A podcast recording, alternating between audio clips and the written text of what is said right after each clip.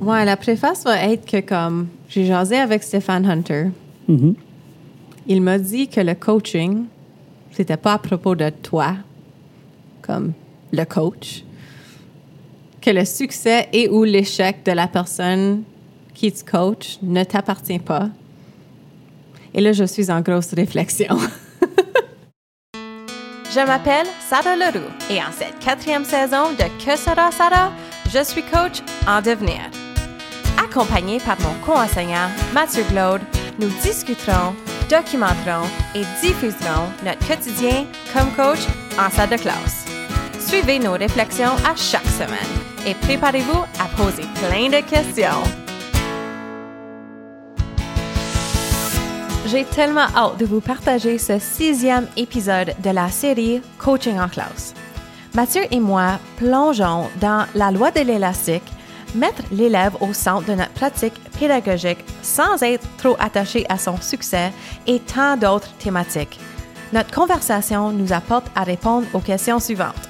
Comment savoir jusqu'à où on peut coacher l'élève à étirer son propre élastique? Pourquoi rentrer en salle de classe avec l'élève en tête et non la matière à couvrir? Comment mettre l'élève dans une position gagnante pour faire développer ses compétences, ainsi que plein d'autres métaphores de jardinage? Toutes ces réponses seront partagées dans cet épisode de la série sur le coaching de Que sera Sarah. Bonne écoute! Je pense que ça a été une thématique de- d'épisode 1 jusqu'à présent où on parle de notre rôle en tant que coach en salle de classe où on a, entre guillemets, la responsabilité à un certain point de nos élèves en salle de classe. Et quand j'entends que leur succès ou leur échec ne m'appartient pas, j'ai beaucoup de difficultés avec ça. Peut-être en tant que coach, leur succès et leur échec ne m'appartiennent pas, mais peut-être moins comme enseignant, peut-être encore moins comme mentor ou comme guide. C'est que ça prend beaucoup de sens. Ça, ça- ça- ça a plusieurs perspectives différentes pour moi, cette expression-là. Par où commencer? Exact. Par quelle langue l'aborder? quand moi j'entends, ou quand on a parlé de coach, on, on- on a, on a souvent dit qu'on veut éviter notre influence sur l'autre. Donc, je comprends de ce point-là que si on est en train de coacher le jeune véritablement à réussir son plein potentiel, le fait ou les choix que lui va prendre, encore une fois, ça ne nous appartient pas. Parce que c'était pas notre rôle de faire des choix ou des décisions pour lui. Exact. C'est toujours revenir à... En tant que coach. en tant que coach, à réfléchir à c'est quoi les éléments sur lesquels on a du véritable contrôle. Reste dans tout, tout, tout, tout, tout, tout, l'élève a ses choix. L'élève va faire ses, ses choix sur son effort. L'élève va faire les choix sur son comportement. Puis je dis entre guillemets, là, les choix. là. Euh, l'élève va faire les choix sur comment il réagit à n'importe quelle situation, autant qu'il fait ses choix sur qu'est-ce qu'il va faire dans son projet. Mais je peux mettre tout en place. Je peux mettre des conditions, je peux mettre m'assurer d'un climat, je peux ça c'est mon rôle. Mais en bout de ligne, j'ai pas de contrôle sur l'effort que l'élève va décider de mettre cette journée-là. Dans cette condition-là, le succès de l'élève peut pas m'appartenir. Je peux pas avoir ce- je peux pas je peux pas prendre cette responsabilité moi. Faut que je sache où faire la part des choses entre ce qui m'appartient dans, dans l'effort que l'élève a mis puis ce qui m'appartient pas. Parce que c'est certain que oui, en tant que, que leader, en tant que coach, je peux en avoir une certaine influence. Mais je dois réaliser que je peux juste avoir une certaine influence. Ouais, puis là, je, je me questionne sur pourquoi j'ai tant de difficultés à comme pas nécessairement accepter ça, mais de, je l'accepte, mais j'ai j'ai un attachement, je pense, à chaque élève, à leur bien-être, à leur parce que quand j'ai jasé avec Stéphane, j'ai dit, you know, les élèves, je veux, je veux tellement qu'ils connaissent du succès. Donc, oui, on met beaucoup d'efforts dans, dans notre environnement. Et oui, on met beaucoup d'efforts dans notre planification de la badge de la semaine. Puis oui, on met beaucoup de planif puis d'intentionnalité dans les choix qu'on fait quand on va aller s'asseoir avec l'élève puis les choses qu'on dit. Puis c'est tellement intentionnel ce qu'on fait dans tellement d'aspects. Si tu penses vraiment à nos jours puis à nos semaines, c'est tellement intentionnel puis ça vient tellement d'une bonne place aussi que c'est difficile pour moi de réfléchir. Puis toutes ces choses-là, peut-être ça n'a même pas rapport avec le coaching en fin de compte. Ben, je pense que oui, parce que si on peut se comparer à, quelqu'un qui a une approche ou, ou si même nous autres on l'a déjà eu, là, mais quand on a une approche un peu plus traditionnelle, puis on va souvent entendre parler aussi de ça dans de différents collègues ou diffé- Ah ben là, si moi j'ai fait ça, j'ai fait ça, j'ai fait ça, j'ai fait ça, ouais, moi j'y ai montré comment. Ça, c'est dans une approche, tu sais, axée sa matière. J'ai montré ce qu'il fallait, j'ai montré la bonne formule pour qu'il puisse réussir. Et là, ça m'a, il y a un décrochage plus facile quand ta matière est au centre de ce que tu fais, comparativement Oh, oh. à quand l'élève est au centre de ce que tu fais. Moi, c'est, là où moi j'ai de la Mhm. difficulté. Parce qu'on veut. Si, les, si c'est la matière qui est au centre, notre élève qui a un niveau 2, ah ben, c'est pas de ma faute. Moi, j'ai fait la matière que j'avais à faire. Je lui ai montré. Ça lui appartient. Mais quand on est en position coaching ou quand on met l'élève au centre, on est toujours en train de se questionner est-ce que j'ai fait tout ce qui était dans mon possible pour amener cet élève à ce niveau-là? Puis moi, depuis que. C'est le même problème que j'ai à chaque fois quand j'arrive avec des élèves dans- en option plus, on dirait que je veux que tous mes élèves aient le niveau 3 ou le niveau 4. Puis l'élève qui n'arrive pas à atteindre ça, on revient à l'évaluation, Oui. c'est niaiseux, mais on revient toujours à, à le résultat de l'évaluation. Puis je me dis, l'élève que j'ai pas atteint ça, qu'est-ce que j'ai fait qui n'a pas marché? Mais C'est une bonne et mauvaise chose comme such a double-edged sword, ce que tu dis. Parce que c'est comme super d'être en réflexion sur ta pratique en tant que coach, puis d'essayer de, trouver d'autres façons qui fonctionnent mieux. mais difficile de pas en prendre trop Oui, de la- cette responsabilité-là. exact. Puis je pense que c'est... Parce qu'on s'attache, puis on veut tellement, puis on souhaite tellement. Surtout quand on voit le potentiel, C'est ça. puis on veut aller le chercher. Ouais, mais si on veut plus que l'élève, ça c'est le problème. Ça marche pas. Puis c'est là qu'on peut se perdre. Et ça, c'est comme le, mon plus grand peut-être défaut en tant que pédagogue, comme passionné, c'est que je suis comme trop passionnée par leur potentiel Mhm. et où on peut les apporter. Parce que l'élève, juste parce que nous, on voit leur potentiel, ça veut pas dire qu'eux sont prêts à se rendre là. Ça veut pas dire qu'ils sont prêts, ça veut pas dire qu'eux autres même le voient encore. Le, le contexte est peut-être pas tout en place pour qu'on puisse y arriver. Ouais. Fait que là, c'est d'apprendre à faire, OK, pas tout de suite. Donc, est-ce que je peux, je pensais le bon temps d'utiliser le mot processus? Oui.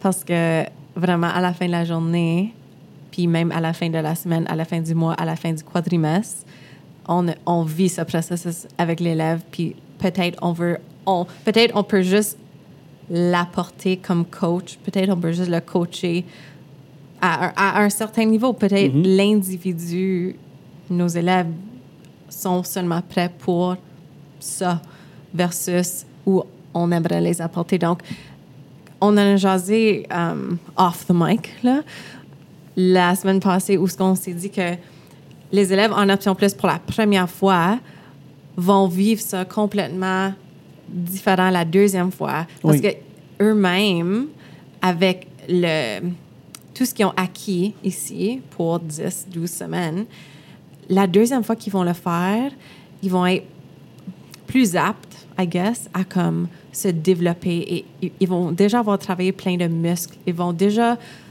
avoir été coachés ou mentorés. Il y avait ou déjà une, ils ont déjà une base sur laquelle on peut travailler. Ce potentiel-là qu'on voit en eux, ils ont déjà une certaine fondation d'expérience puis de, de, d'achat et de, que on est peut-être, on parle de processus, peut-être ça prend deux ans à apporter les élèves ou on veut qu'ils finissent Oui.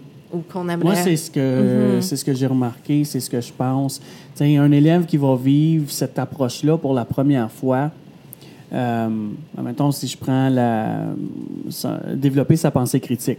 Parce que je suis plus en coaching que en mode modelage, où je, lui, je, je fais plein d'exemples avec. C'est certain que dans un cours où j'ai une approche, disons, plus traditionnelle avec la pensée critique, je vais m'attendre à un certain résultat de tous mes élèves. Puis j'ai un standard qui arrive.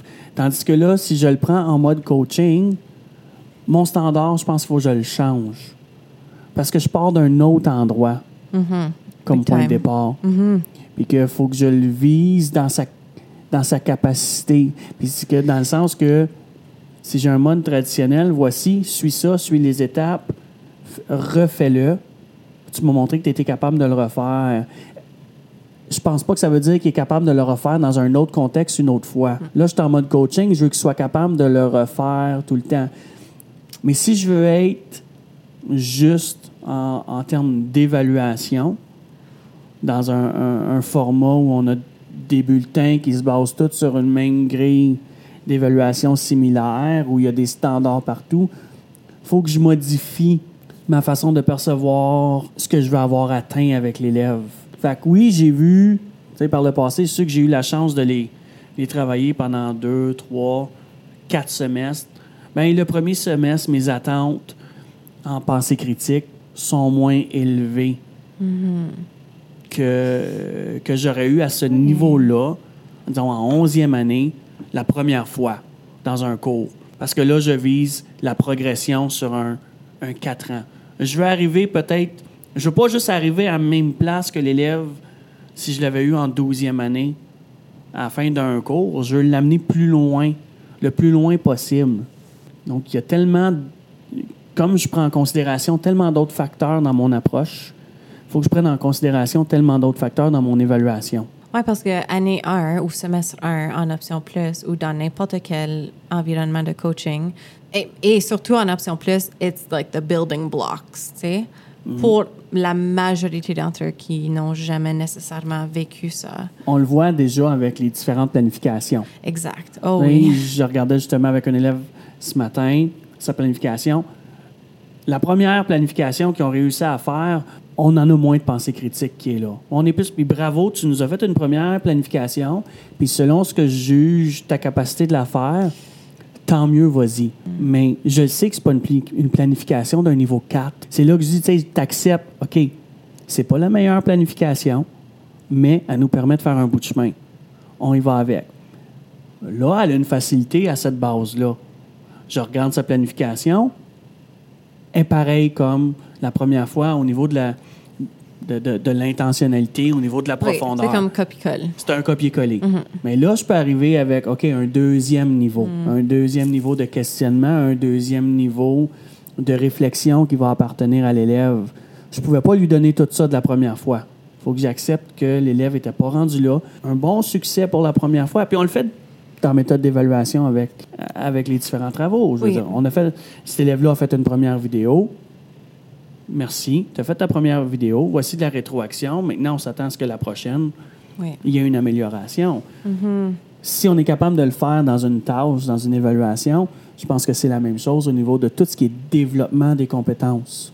Je réfléchis à tellement de choses pendant que tu parles parce que pour nous, de savoir dans un, dans un premier temps quand notre élève fait ce- cette planification-là, on, on doit, comme on l'a on l'a mentionné l'épisode euh, précédent, on doit connaître ses habiletés déjà. On devrait techniquement avoir une certaine base de données sur, sur il ou elle.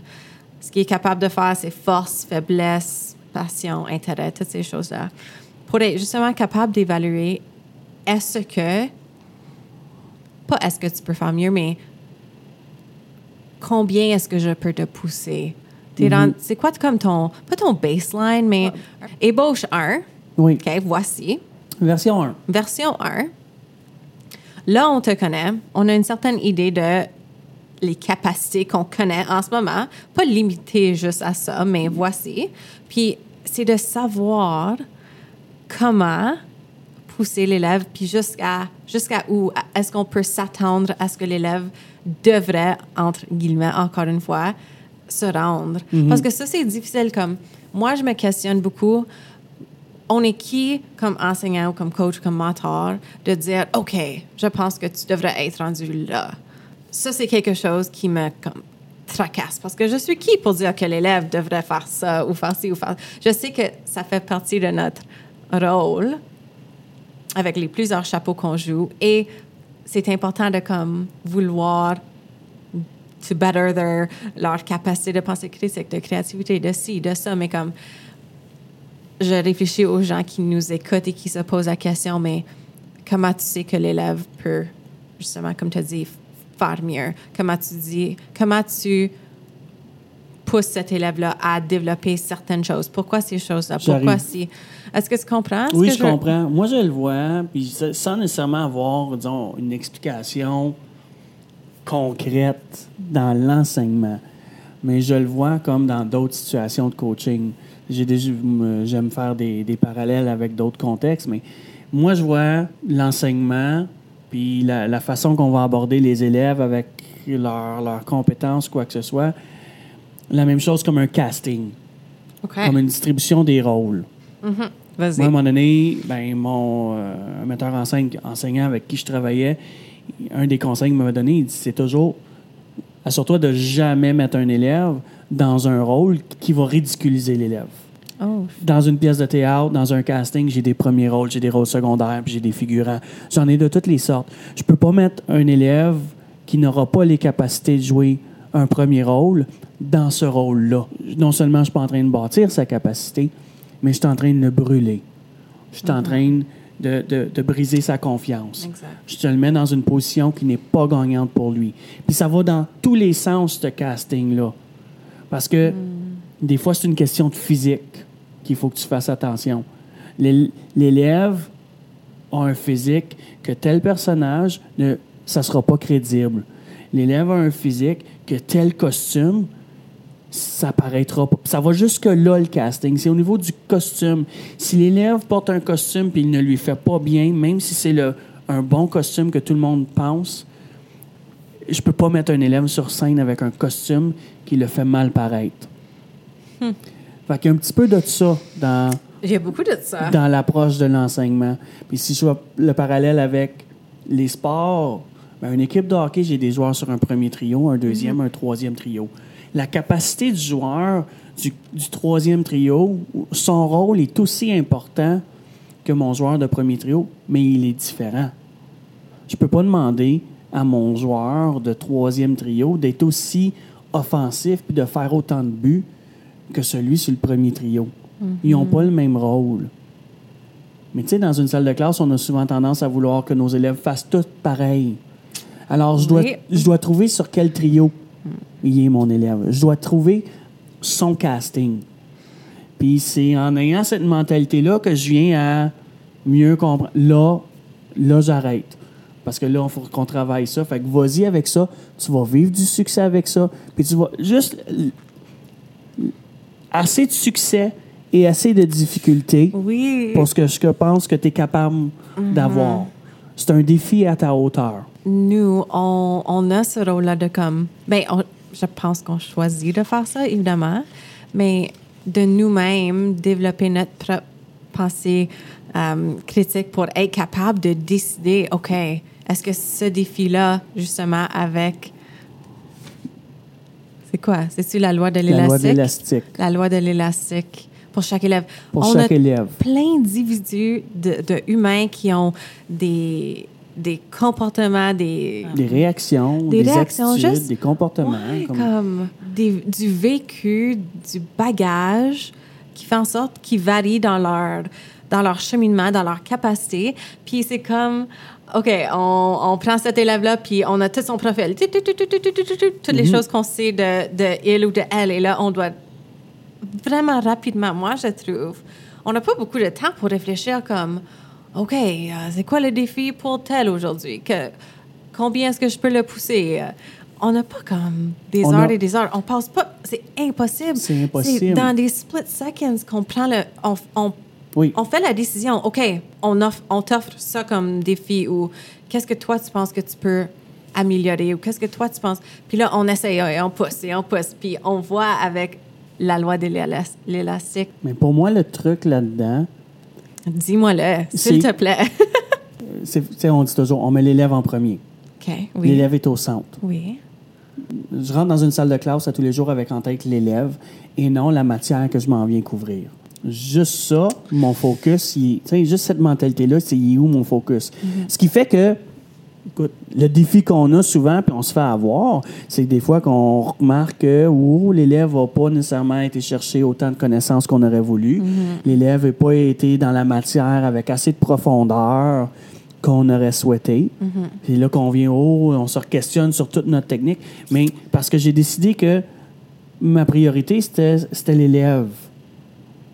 Fait que là, je me, au lieu de me concentrer sur voir qu'est-ce qu'il a écrit, son contenu, combien il en a d'écrit, etc., je me concentre sur son attitude, son comportement, son non-verbal. Fait que je décide de regarder ça.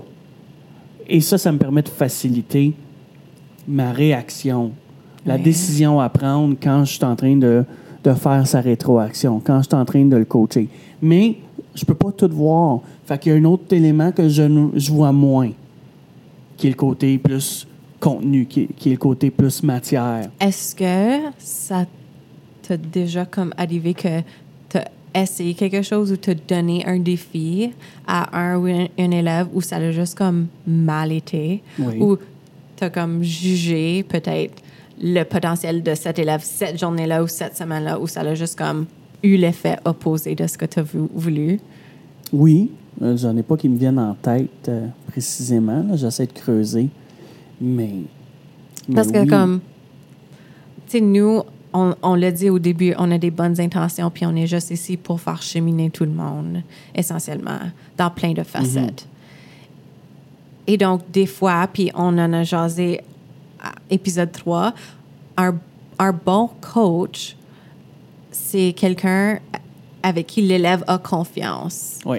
Et donc, si jamais on, se trompe, disons, ou si jamais on juge une certaine, euh, un certain potentiel, une certaine, un certain rés- résultat qui est juste peut-être un peu plus poussé qu'il devrait être pour l'élève, et là, on, l'élève vit plus de, comme, l'élève vit trop d'échecs ou trop de difficultés, a trop de misère et a moins confiance en nous ou, ou lui-même ou elle-même est déçue en eux parce que nous, l'enseignant, le coach, avait confiance en eux d'avoir fait ça, mais eux n'étaient pas capables. How do you come back from that? c'est de savoir reculer jusqu'à. C'est, de réanalyser ton angle, c'est de reculer jusqu'à où on était encore confortable, puis re- sais, ramener l'élastique à sa zone, puis là, on va recommencer, puis on va moins l'étirer. Euh, mais c'est de remarquer aussi le comportement avant qu'il soit trop tard, avant qu'on vienne à le péter, l'élastique. Ouais. Parce que une fois qu'il est pété, je pense que c'est très difficile. Je pense que c'est très, très, très difficile. Parce que là, tu as toute un- une confiance à rétablir. Puis il faut pas oublier non plus qu'on n'a pas toutes les données. C'est vrai. On ne sait pas ce qui se passe dans leur famille, on ne sait pas ce qui se passe souvent dans leur vie Mais personnelle. c'est pourquoi je pensais à comme. Je trouve que nos élèves ont une nouvelle élastique à chaque jour. Oui, Comme ils rentrent dans nos portes avec une nouvelle élastique à chaque jour, puis on doit faire le reading cette journée-là de. oui, Tu sais. oui. Jusqu'à où l'élastique va aujourd'hui. Oui, Parce que ça arrive que hier ça marchait, puis aujourd'hui on arrive pour le pousser, puis aujourd'hui c'est non, non, non, non, non. C'est un gros élastique bien bien épais, puis il ne stretch pas. Là. Exact. Mhm. Puis on a mentionné dans l'épisode euh, dans l'épisode précédent comment on comment on arrive à, à faire ces choix-là, à juger si l'élève est prêt ou pas. Ah, C'est à la base, c'est ça nos débuts de période. C'est de faire un genre de check-in. Je vais, je vais revenir au parallèle que, que Dominique faisait l'autre jour sur le jardinier. Oui, oui, oui, oui. Il y a ça aussi, tu sais. C'est le, le jardinage, mais le jardinage aussi, c'est de regarder chacune de, de tes, chacun de tes plants qui poussent pour savoir j'y donne-tu. Il manque-tu d'eau? Oui. J'y en donne-tu assez? J'y en ai pas donné assez. J'ai donné trop d'eau. C'est juste par les feuilles qu'on va. Par la réaction de la place? plante. Es-tu- Es-tu bien placé? Oui. Y a-tu trop d'engrais? Pas assez d'engrais? Il faut le tourner juste un peu. j'ajuste constamment ma récolte avec ça. Oui. Surtout si j'ai un petit jardin. Je suis pas dans une, euh, je suis pas dans un grand champ dans récolte intensive là, où j'étends de l'engrais à grandeur, puis euh, ceux qui, qui poussent ils poussent, puis ceux qui poussent pas. Non, là je suis dans le chaque plan individuel particulier. Veux-tu nous jaser un peu plus de la loi de l'élastique pour qu'on puisse faire un, deep dive en utilisant les, bons termes? euh, parce que je pense que ça s'applique vraiment bien. Et ça vient ajouter à ce que j'ai dit en début d'épisode parce que oui, en tant que coach, ce n'est pas à propos de toi, mais on vient à travers nos discussions de, de réaliser que notre rôle, c'est pas comme c'est pas le résultat à la fin, mais c'est combien on peut aider l'élève à s'étirer pour justement vivre Ben, ce qu'il y a à vivre. si, si on le résume sans avoir un visuel qui, qui nous permet, on a notre zone de confort, puis on a notre plein potentiel qui est à une certaine distance. Oui. Entre les deux, il y a une barrière hein, qu'on peut appeler la barrière de terreur. Ben, c'est notre élastique, c'est ce qui va nous permettre de d'étirer ou de changer cette, zone de terreur. Ben, c'est qui, qui va nous permettre de rejoindre la zone de confort puis notre plein potentiel. Mais il y a cette barre de terreur qu'il faut déplacer une étape à la fois là-dedans. Puis, il faut pas trop l'étirer. faut qu'on faut que notre zone de confort se rapproche de notre potentiel de plus en plus parce que si on étire trop l'élastique, il finit par casser. On voit l'image de l'élastique qui s'étire, puis qui se rétrécit, puis qui s'étire, qui se rétrécit. Ben, on stretch, notre, notre zone de confort se rapproche du potentiel. On retire, on se rapproche, on rach- une étape à la fois, mais en faisant attention à cette barrière. Je sais pas pourquoi j'ai pensé à ça, mais c'est important de- d'avoir un espace pour l'élève en salle de classe, d'avoir créé un espace physique et ce qui est moins physique, où l'élève se sent en sécurité de, de stretcher cet élastique-là.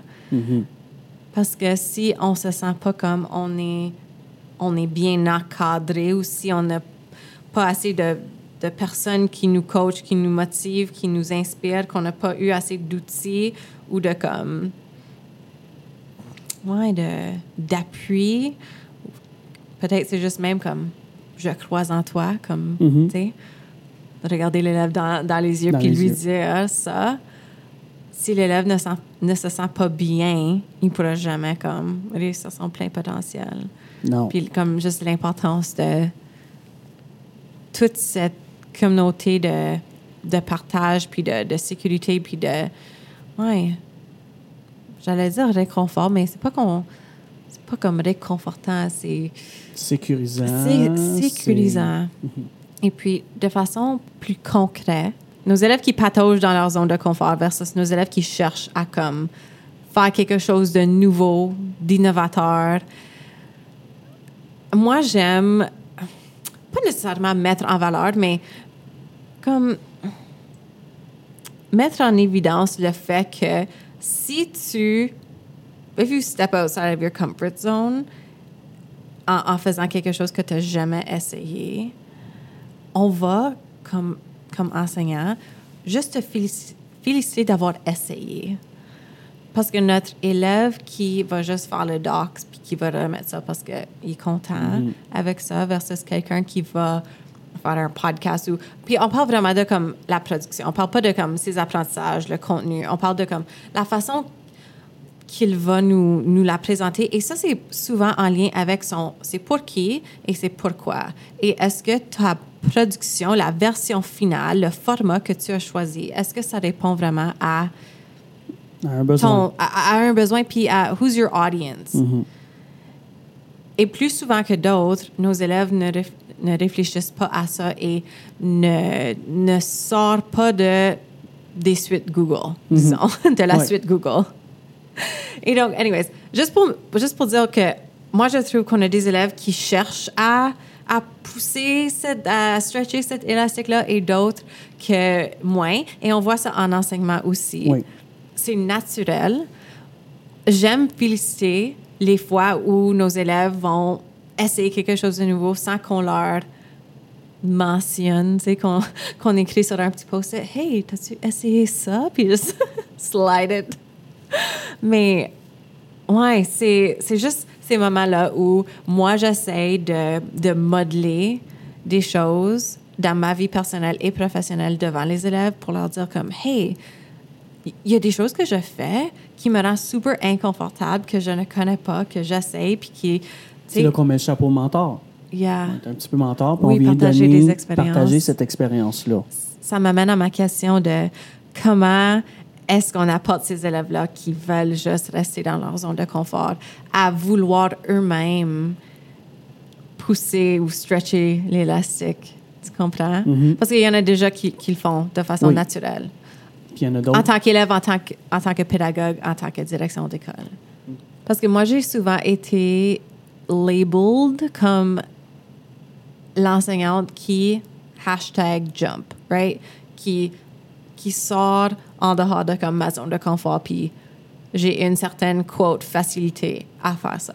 pas, pas toujours, mais comme quand même. Tu sais, je fais des choses qui me rendent super stressée, anxieuse, mais comme à la fin, je me dis, wow, as if j'ai fait ça, je suis tellement fière de moi.